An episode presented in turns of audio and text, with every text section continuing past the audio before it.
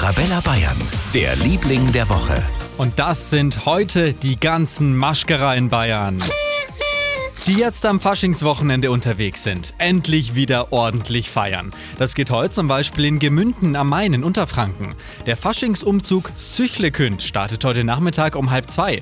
Die 50 Gruppen, die mitmachen, freuen sich natürlich über Zuschauer. Auch in Coburg in Oberfranken wird noch bis zum Faschingsdienstag gefeiert. Höhepunkt ist dort morgen der große Umzug der Coburger Nahalla um 14 Uhr. Schauen wir nach Würzburg. Dort startet der Faschingsumzug am Sonntag um kurz vor 12. Und in Augsburg in Schwaben dann einen Tag später am Rosenmontag um halb zwölf. Und in Bamberg am Faschingsdienstag um 12.30 Uhr. Wir wünschen Ihnen jetzt ein schönes, narrisches Wochenende und noch viel mehr Faschingsveranstaltungen gibt's wie immer online auf arabella-bayern.de und in unserer Arabella Bayern App. Für ganz Bayern, der Liebling der Woche auf Arabella Bayern.